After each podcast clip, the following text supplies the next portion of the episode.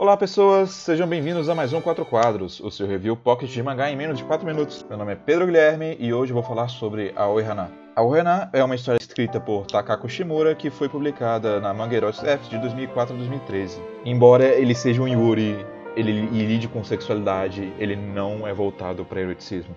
O mangá ele conta a história de Fumi Manjobe, uma garota que acabou de retornar para sua cidade natal que está entrando no primeiro ano do ensino médio. Ela está passando por um período bem complicado e triste da vida dela porque ela acabou de ser rejeitada pelo par amoroso dela que decidiu ir se casar com um homem. No entanto, pode-se dizer que a sorte não deixou de sorrir para Fumi porque ela tem um inesperado reencontro com uma amiga de infância que foi muito importante para ela no passado, que está estudando em um colégio próximo a ela. Essa amizade entre as duas que está se reacendendo vai se tornar um pilar forte para que as duas cresçam durante esse período. É bem complicado entrar na história desse mangá sem dar muitos spoilers. Eu acho que a, a coisa que mais me impressiona em Aoihana é como ele é um retrato realista de relacionamentos explora a sexualidade da Fumi de uma forma muito sutil e ao mesmo tempo ela é muito clara e a maneira como as pessoas lidam com isso ou reagem a isso é feita com muito cuidado. E isso é lidado de forma bem cuidadosa, bem sutil e bem gradual. A construção da história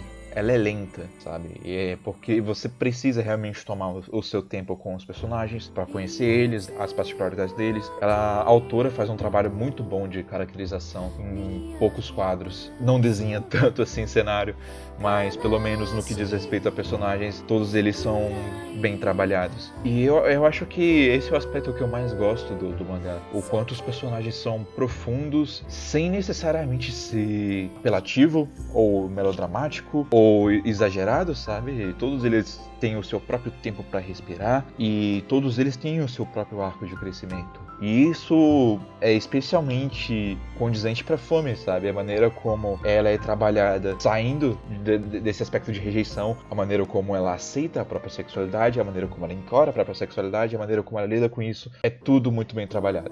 A sexualidade não é o único ponto do personagem dela, tem outras questões centrais pro personagem dela, outras características que formam ela, que também são bem trabalhadas e tem um arco todo de crescimento para esse personagem que é muito incrível nesse mangá. Apesar disso, eu acho que o problema do mangá é o final, fica bem claro que a, a autora teve que correr para terminar o mangá. E ela não conseguiu fazer com que a outra personagem central, que era a Akira, fosse explorada completamente, sabe? Tipo, a gente pode até entender por que ela tá fazendo o que tá fazendo, só que a conclusão em si, a resolução do conflito dela no final, não é muito bem resolvida. E aí é um pouco triste que o final é só um final porque tinha que ter um final. Apesar disso, esse foi um dos mangás de romance que eu mais gostei de ler. E eu recomendaria ele para todo mundo que gosta de romance ou que tá interessado em ler Yuri de Hana. É um mangá maravilhoso, poderia ser melhor, mas ele é muito bom.